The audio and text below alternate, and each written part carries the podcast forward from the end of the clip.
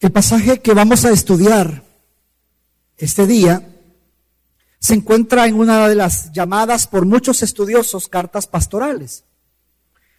Y probablemente quizás usted se esté preguntando entonces por qué el pastor va a predicar si la carta es una carta dirigida a, pastores, a líderes.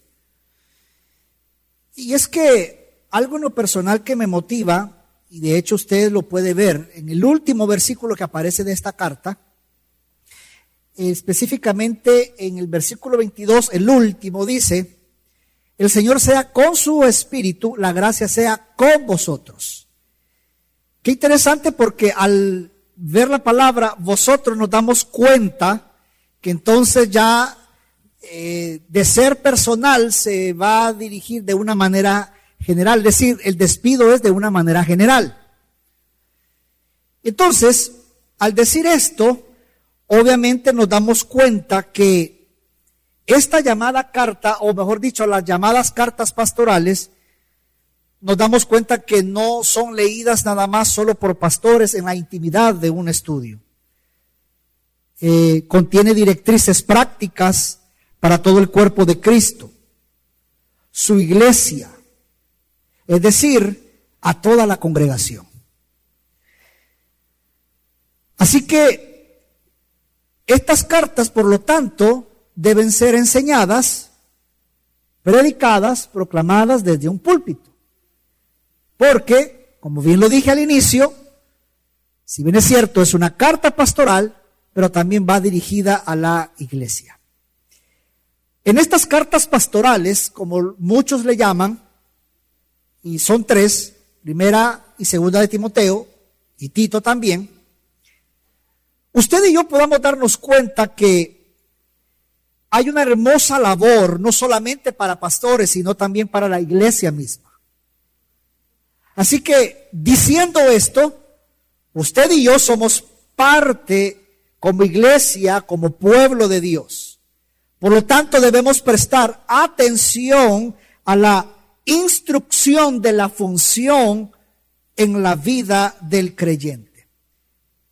Es por eso que en unos de sus textos, específicamente en segunda de Timoteo, capítulo 3, versículo 16, el mismo autor de la carta dice que es útil para enseñar, para reprender, para corregir, para instruir en justicia.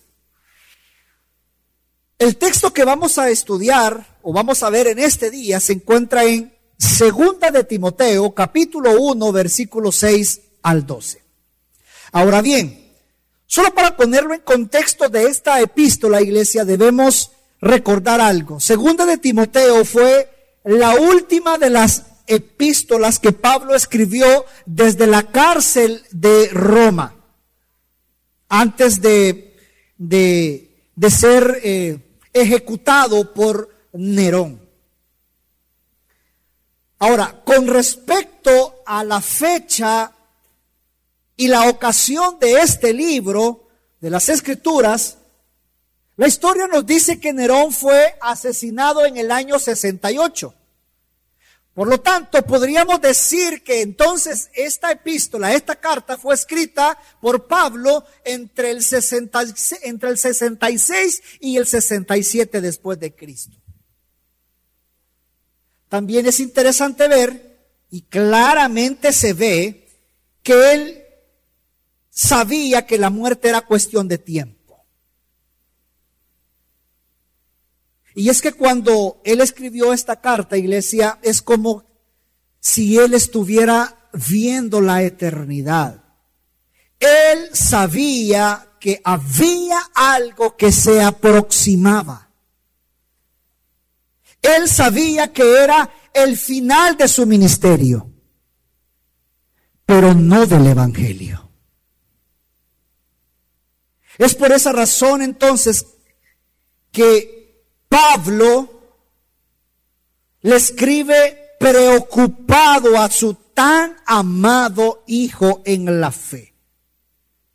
Lo exhorta a seguir en su ministerio lo exhorta a que siga proclamando el Evangelio de Jesucristo, que no se avergüence, que sufra porque para eso fue llamado. Es por eso, iglesia, que en esta mañana y el tiempo que me queda, mi deseo en esta enseñanza es a que tú y yo no nos avergoncemos del Evangelio que nos salvó, sino que proclamémoslo estando dispuestos a sufrir por el Evangelio. Antes de poder entrar en detalle del texto que vamos a estudiar, veamos algo muy importante. Ni Pablo ni Timoteo son el punto central de esta carta. No, el punto central de esta carta es el Evangelio. Y le recuerdo algo. Ninguno de ellos está vivo, pero sí el Evangelio de Jesucristo. Por lo tanto, iglesia, esto debe de continuar a través de aquellos que Dios levanta para la obra del ministerio. Y eso implica entonces que usted y yo estamos incluidos aquí. El texto que vamos a estudiar se podría desarrollar en varias partes, tres, cuatro partes. Pero como es un sermón, destinado a hacerlo en tres partes. La primera parte la vemos claramente en los versículos 6 al 8, donde claramente le dice Pablo a Timoteo, no te avergüences, sufre. Y dice la Biblia así en 2 Timoteo 1, 6 al 8. Por lo cual te recuerdo que avives el fuego del don de Dios que hay en ti por la imposición de mis manos, porque no nos ha dado Dios espíritu de cobardía, sino de poder, de amor y de dominio propio.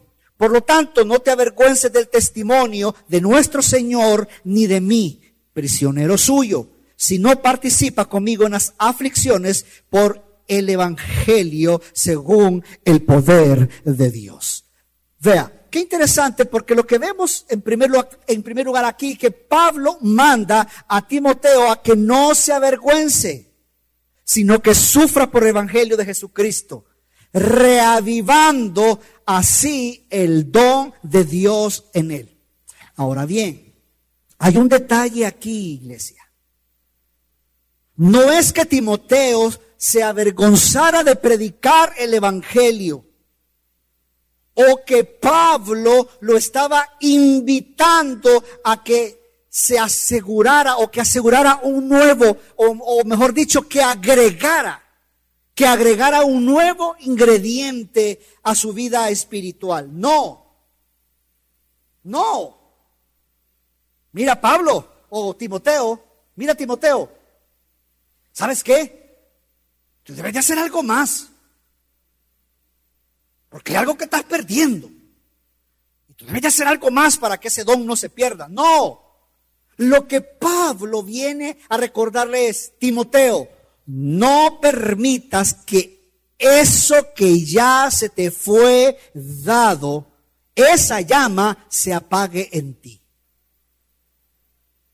¿Y por qué digo esto? Porque mire, es muy sabido por nosotros, uno de los problemas que Timoteo enfrentaba es muy probable que por su timidez, esa con la cual él luchaba todos los días, él pudiera haber caído y no eh, haber caído en el error de no estar refutando las mentiras, ni exhortando, ni confrontando a los falsos maestros que se habían levantado. Y por lo tanto, no estaba eh, refutándolos a ellos. Es por esa razón entonces que vemos que Pablo Incluso allá en la primera carta, en el capítulo 4, versículo 14, él le dice, no descuides el don que hay en ti. Vea qué interesante. La primera carta le dice, no descuides. Pero en esta segunda carta viene y le dice, aviva. Aviva el fuego del don de Dios.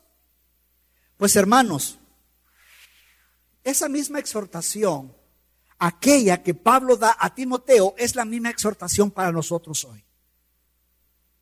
Y es por esa razón entonces que Dios me permite el poder estar frente a ustedes esta mañana. Iglesia, gracia sobre gracia. No descuides el don que hay en ti. Aviva. Aviva el fuego del don de Dios.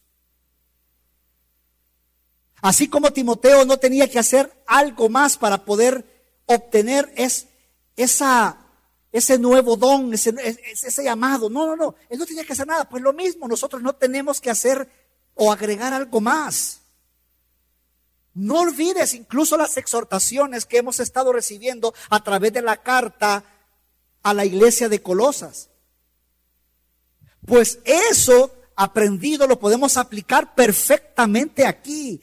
Tú y yo no necesitamos de algo más para poder ir y proclamar las buenas nuevas. ¿Por qué? Porque ya se nos dio el Espíritu Santo a cada uno de nosotros. Solo es de avivar. Solo es de avivar ese don que ya ha sido dado por Dios. ¿O tú crees, iglesia, que el Espíritu Santo no es capaz de hacer eso? Y vea qué interesante, ayer hablando con mi esposa, yo le decía, qué interesante porque hay un detalle en el versículo ahí bien hermoso. Pablo da por sentado algo, le dice, hey, avivas, avives, que avives el fuego del don de Dios que hay en ti. Wow, Pablo estaba dando por sentado que aquello que ya tenía, ahí estaba, simplemente tenía que avivar. ¿Cuántos de nosotros Cuando estábamos pequeños, nuestros padres nos dijeron, ¿sabes qué? Aviva, hombre, mono. Ahora, mire, la interpretación que acabo de hacer ahorita es salvadoreño, ¿ok? Pero supóngase algo así le estaba diciendo Pablo. Aviva. Aviva el fuego del don de Dios.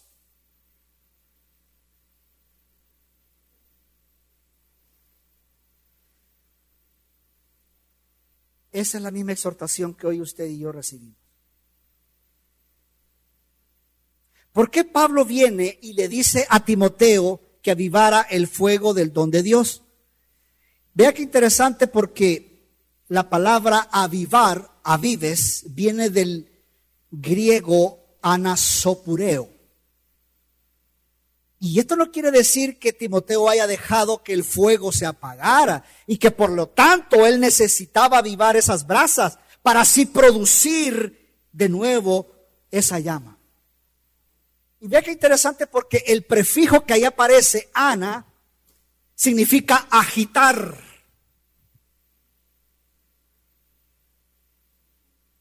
Más bien lo que Pablo quería provocar en Timoteo era que avivara ese fuego interior. ¿Y cómo?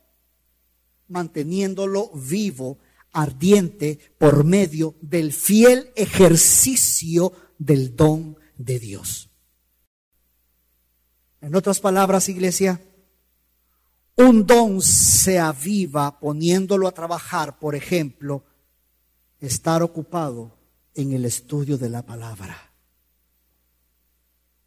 en la exhortación, en la enseñanza. Timoteo estaba haciendo a un lado la proclamación del Evangelio probablemente por el temor a las persecuciones. Y vea algo, iglesia, porque si usted revisa versículos antes a la porción que estamos leyendo, usted se, se, puede dar cuenta que incluso Pablo viene y elogia la fe sincera de Timoteo. Por eso es que podemos decir con mucha seguridad que la fe de Timoteo era sincera.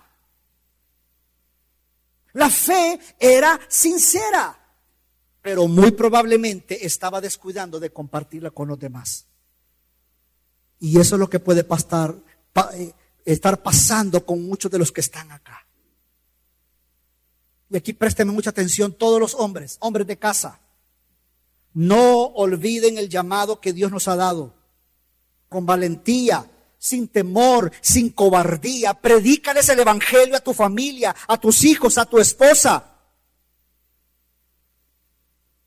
Y aunque sea objeto incluso de burlas, porque sé que muchas mujeres se burlan de su marido, ay, y voy a venir a predicarme. ¿Y que te crees vos del pastor? Sea sensata, mujer. Por lo tanto, hombres que están aquí en esta mañana, no seas cobarde.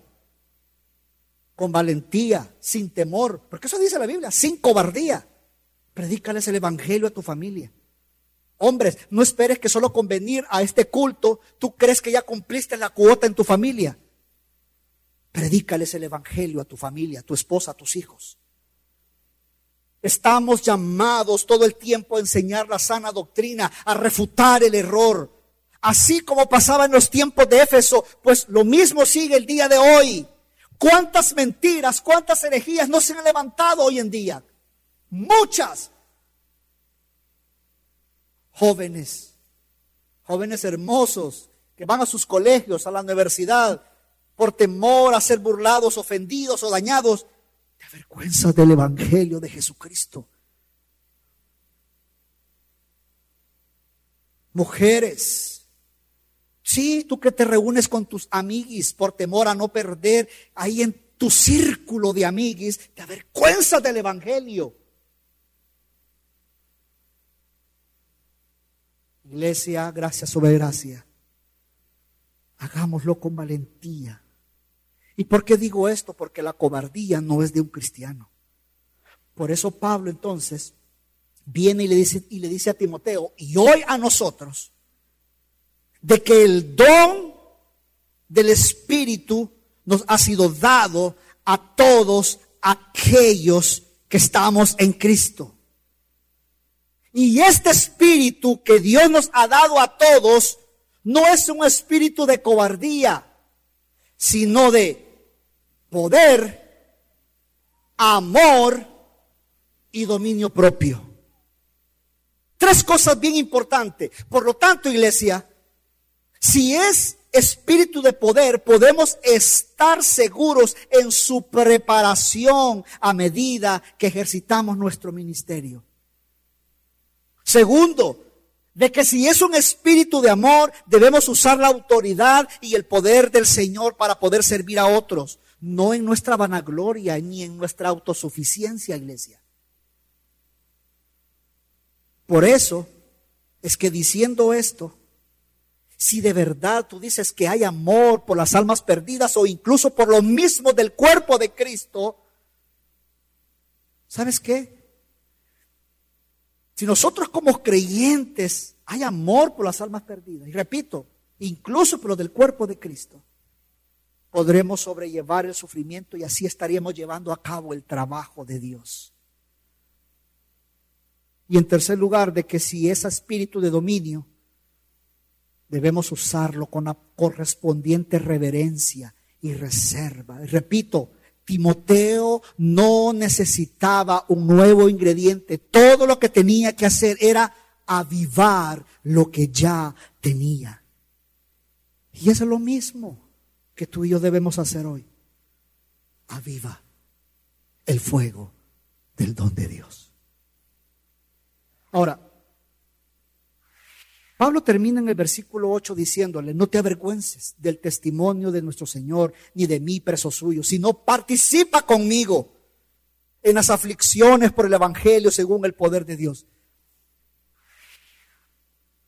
Timoteo, ¿sabes qué? El espíritu de poder que has recibido, ese mismo servirá para que no te avergüences.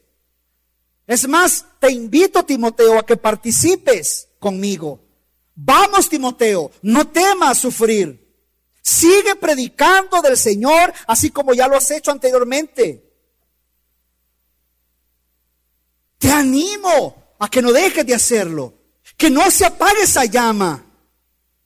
Hermanos, iglesia preciosa de Jesucristo, esa es la misma exhortación para nosotros hoy. Participemos de las aflicciones del Evangelio según el poder de Dios. Y vea, iglesia, que participar de los padecimientos de Cristo es lo más hermoso, como dice incluso el mismo apóstol Pablo allí en su misma carta, segunda de Timoteo, capítulo 3, 12, y dice, y en verdad todos los que quieren vivir piadosamente en Cristo Jesús serán perseguidos. Hermanos, lo que nos deja estos tres primeros versículos que estamos leyendo hasta este momento, o hemos leído hasta este momento, son los siguientes.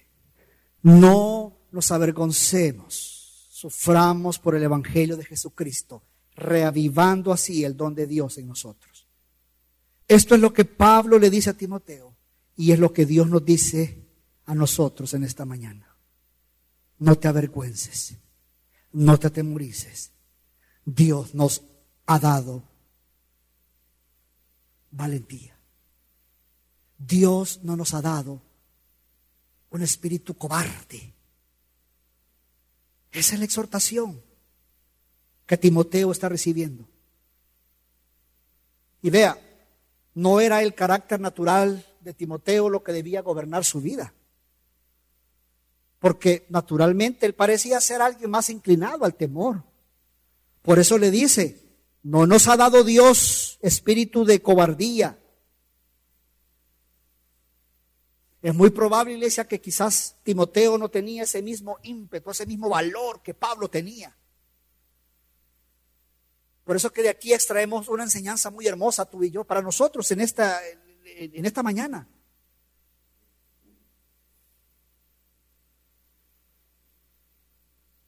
No tenemos que desempeñar el ministerio en base a nuestras capacidades naturales, sino en base a la capacidad que Dios nos da por su Espíritu Santo.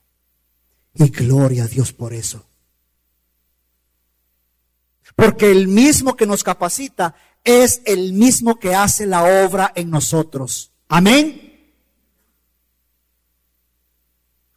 Luego, en la segunda parte de esta porción que estamos estudiando, vemos en los versículos 9 y 10 el Evangelio de Dios por medio de Cristo. Vamos a la Biblia una vez más.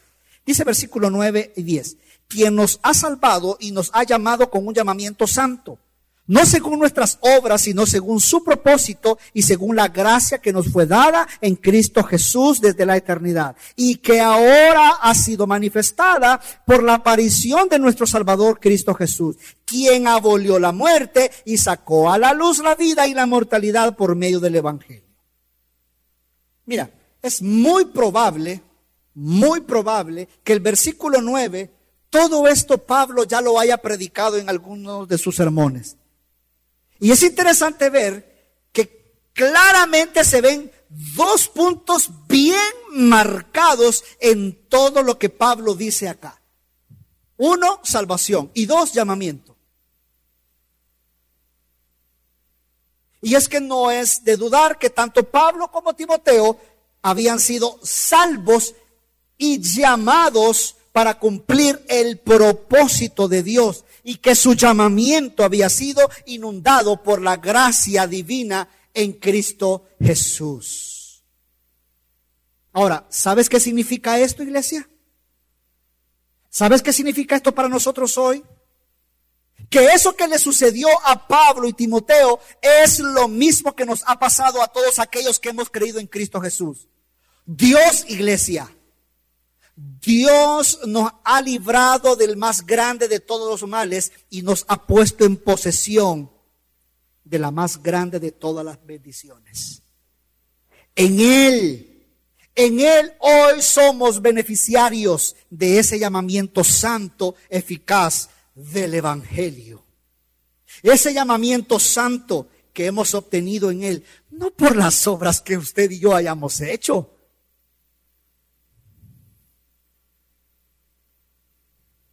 sino según su propósito y gracia. Recuerde, iglesia, que, bueno, esto que yo le voy a decir, usted ya lo conoce, usted ya lo ha escuchado en muchas ocasiones, usted lo sabe perfectamente, así que yo nada más solo se lo voy a recordar. Le recuerdo que nuestra salvación no está fundada en nuestros logros, no. Está fundada en el mismo propósito soberano de Dios. En otras palabras, es en su plan sabio, definido y fijo que está fundada. Por lo tanto, iglesia, nuestra salvación es por su gracia. Por su gracia que nos ha sido dada.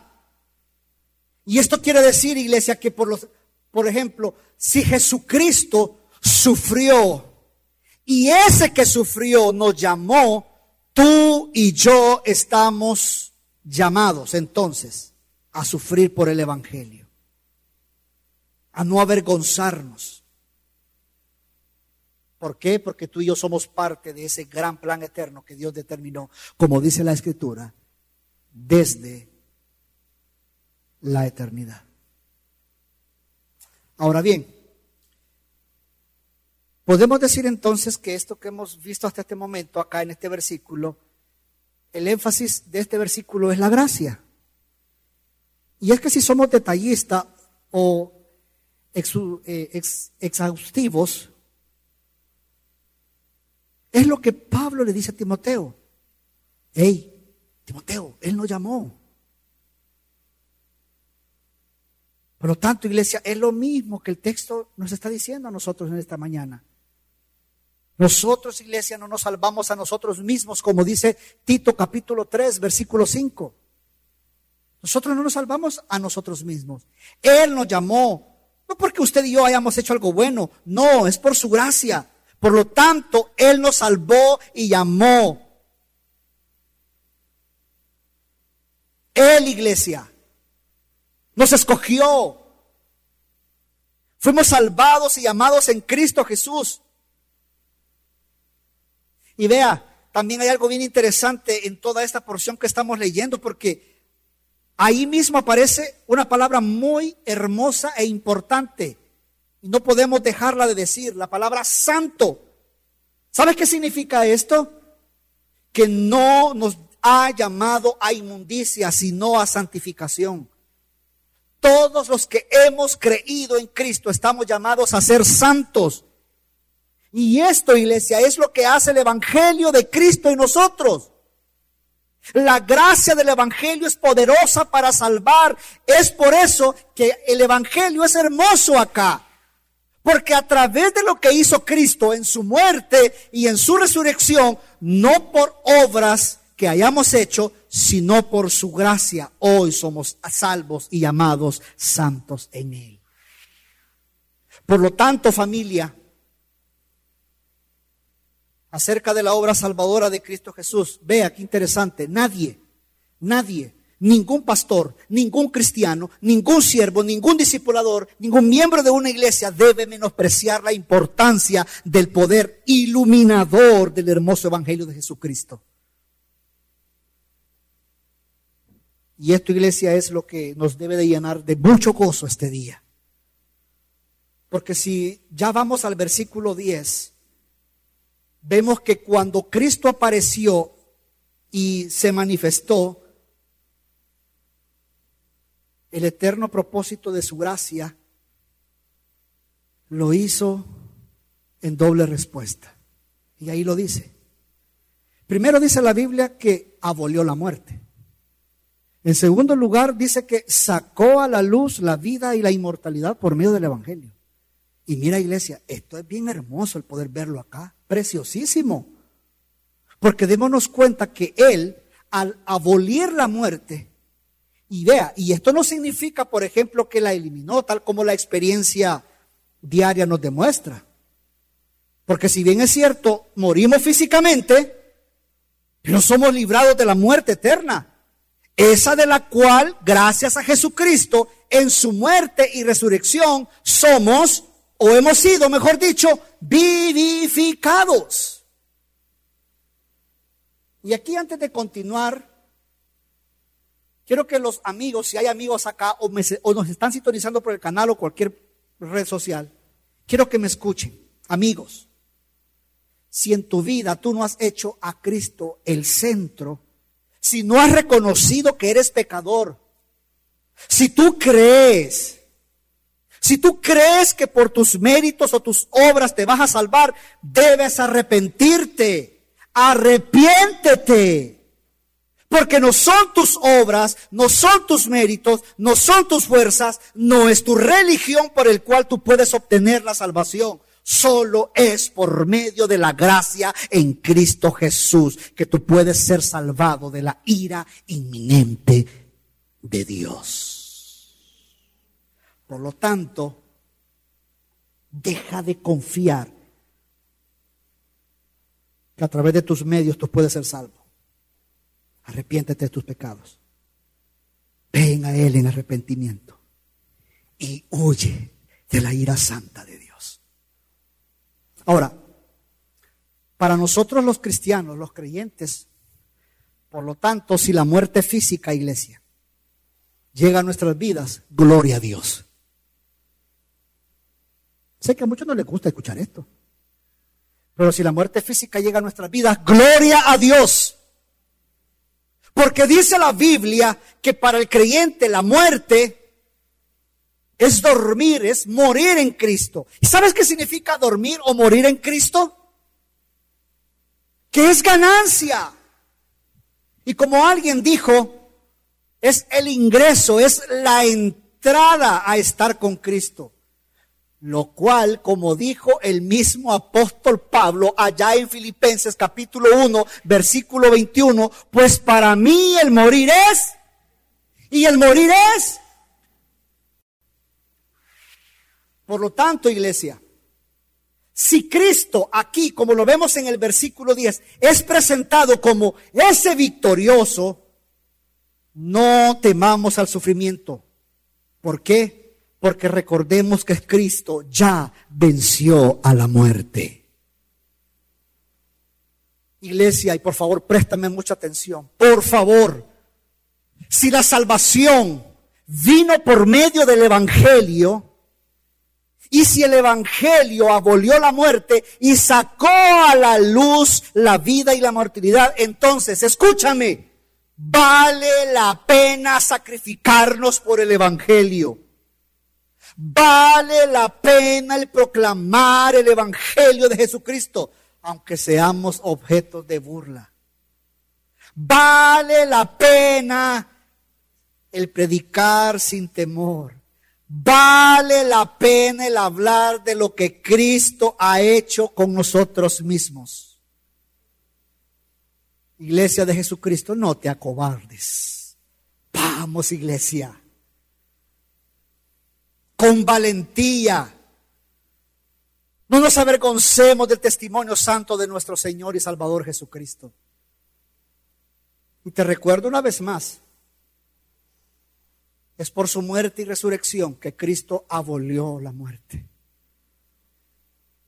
Oh iglesia hermosa, cuánto necesitamos recuperar esta seguridad que debido a tanta herejía de hoy en día, Debido a que muchos utilizan sus púlpitos solo para hablar de sus proyectos, de sus metas, de sus anécdotas, de cómo tú debes de sacar el campeón que hay en ti, se han olvidado muchos de predicar este hermoso evangelio. Ese del cual tú y yo en este día, por gracia, Dios nos lo recuerda, que vale la pena el sacrificarnos por el evangelio, porque Él nos salvó y si Él nos salvó, iglesia, también nos llamó con llamamiento santo. Si bien es cierto, y como lo dije en los servicios anteriores, la muerte de alguien cercano a nosotros, de un familiar, de un amigo, de alguien muy cercano a nosotros, puede causarnos dolor, tristeza y llanto. Pero iglesia, no olvides, la muerte ya ha sido vencida. Cristo la venció. Por esa razón, cuando un cristiano parte a la presencia de Dios, en su lápida, como dijo Hendrickson, la lápida no debe decir QEPD, es decir, que descanse en paz, sino CAM. Cristo abolió la muerte, del cual estoy totalmente de acuerdo. Cristo abolió la muerte. Y por último, viene Pablo y, le, en su carta a Timoteo, en los versículos 11 y 12, le dice, o le habla, mejor dicho, de sufrir sin vergüenza. Versículos 11 y 12 dice, para el cual yo fui constituido predicador, apóstol y maestro por lo cual también sufro estas cosas. Pero no me avergüenzo, porque yo sé en quién he creído. Y estoy convencido que es poderoso para guardar mi depósito hasta aquel día. Pablo dice, yo fui constituido predicador, apóstol y maestro. Por eso es que Pablo luego de exhortar a Timoteo, da su propio ejemplo. Dice, mira, Timoteo, yo ya estoy para partir. Recordemos que es la última carta. Y ya sabía que después de esa, como decimos los salvadoreños, no salía. Ya sabía que era la última. Su ministerio había acabado. Le dice, ¿sabes qué? Yo estoy a punto de partir. Ya cumplí la misión del cual fui encomendado. Me llena de gozo el haber hecho la obra de Dios. Fui llamado a proclamar el Evangelio de Cristo y lo hice con mucha entrega y con mucha dedicación. Fui escogido por Dios. Me dediqué a hablar y a enseñar sobre Jesucristo, sobre la salvación, sobre la iglesia y sobre otros temas más. Sigue tú, Timoteo, sin vergüenza, sin temor, con valentía, sin cobardía. Sigue tú. Sufre por el Evangelio. Incluso, como lo dije en los servicios anteriores, no tenía planeado decirlo, pero como un detalle nada más, iglesia, es interesante ver que puede ser que después de la muerte del apóstol Pablo, Timoteo fue encarcelado, porque hay una referencia en Hebreos capítulo 13, si no me equivoco, en el versículo 22 o 23, que hay una referencia del cual Timoteo dice que sale de la cárcel. Entonces puede ser que después de que Pablo haya muerto, Timoteo fue encarcelado. Por eso es que entonces vemos que Pablo escribe con tanto amor y de nuevo a su tan amado hijo en la fe, a que avivara el don de Dios. Pablo no estaba ignorando que la tarea de Timoteo de mantener a la iglesia en la sana doctrina sería una tarea fácil. Todo lo contrario, sabía que tenía una tarea difícil y probablemente muy a menudo ingrata. Que aunque vendrían dificultades, Pablo quería que Timoteo continuara en lo que había aprendido. Por eso Pablo le dice, ¿sabes qué? Continúa. Es más, en mi labor como predicador, como apóstol, como, como maestro, nunca dije nada que proveniera de mí. Todo lo que dije es lo que leí y se me fue enseñado desde el Antiguo Testamento por medio de Jesucristo. Mi papel, Timoteo, no fue el de descubrir alguna enseñanza nueva. Mi papel, Timoteo, no fue el de agregar una, una primera, segunda, tercera, cuarta, quinta unción. Bueno, hoy no sabemos por cuál vamos ya, hermano, pero, pero Pablo no hizo eso. ¿Sabes qué, Timoteo? He descubierto la fórmula para poder ser un campeón en Cristo Jesús. No. Yo no descubrí nada nuevo. Por esa razón, Timoteo, no me avergüenzo. Es más, por eso sufro. Porque yo sé en quién he creído. Por lo tanto, sé que Él también es poderoso para guardar mi depósito hasta aquel día. En otras palabras, iglesia, lo que Pablo le dice a Timoteo es, yo sé en quién he creído. Yo conozco a ese Dios. Yo lo conozco. Ese que fue revelado por medio de su Hijo, al cual yo conocí. Así que estoy convencido, Timoteo, de ese amor, de ese poder y de esa absoluta fidelidad. Así que Pablo, iglesia, sufre sin avergonzarse del Evangelio porque está seguro de su fe y de su recompensa. Por tanto, iglesia, así como Pablo le dice a Timoteo que no se avergüence del Evangelio, que sufra por el Evangelio, porque para eso fue llamado, es lo mismo que tú y yo aprendemos en esta mañana. No nos avergoncemos del Evangelio que nos salvó, sino proclamémoslo, estando dispuestos a sufrir por el Evangelio. Iglesia, seamos conscientes del Evangelio que nos salvó y no nos avergoncemos de él. Sufrir por el Evangelio es un privilegio que los hijos de Dios tienen. El sufrir por el Evangelio es el mejor regalo que todo cristiano puede recibir ya que la vida no consiste en este mundo. Por lo tanto, iglesia, no debemos tener temor, ni mucho menos avergonzarnos, estés donde estés, sin agregar, por supuesto, y sin quitarle al Evangelio. Te recuerdo, ni Pablo ni Timoteo están ya con nosotros, pero sí el Evangelio. Por lo tanto, sigamos con esta hermosa labor. No nos avergoncemos del Evangelio que nos salvó, sino proclamémoslo, estando dispuestos a sufrir por el Evangelio. Vamos a orar.